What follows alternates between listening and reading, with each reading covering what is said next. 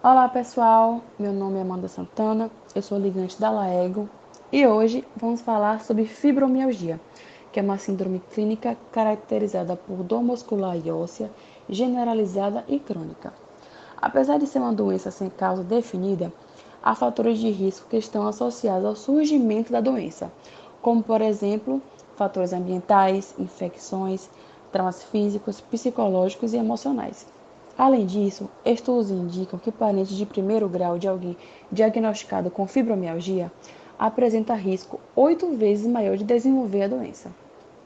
O diagnóstico da fibromialgia é clínico e seu principal sintoma é a dor crônica generalizada com duração superior a três meses.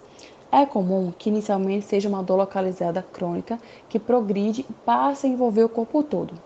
Há também outros sintomas, como fadiga excessiva, cefaleia, alterações no sono e mudanças de humor. Uma pessoa com fibromialgia apresenta pelo menos 11 dos 19 pontos sensíveis à dor. O tratamento da fibromialgia é individual, paliativo e focado na qualidade de vida, buscando também o controle dos sintomas, já que é uma doença que não tem cura.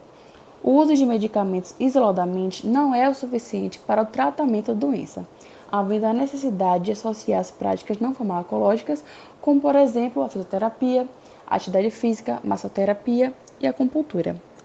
Estudos recentes mostram que a população mais acometida pela doença é do sexo feminino, sendo a maioria entre os 30 e 55 anos de idade. Vale pontuar que as mulheres com fibromialgia possuem um perfil psicológico com nível de exigência alto, sendo geralmente perfeccionistas e apresentam um transtorno obsessivo compulsivo, conhecido como TOC.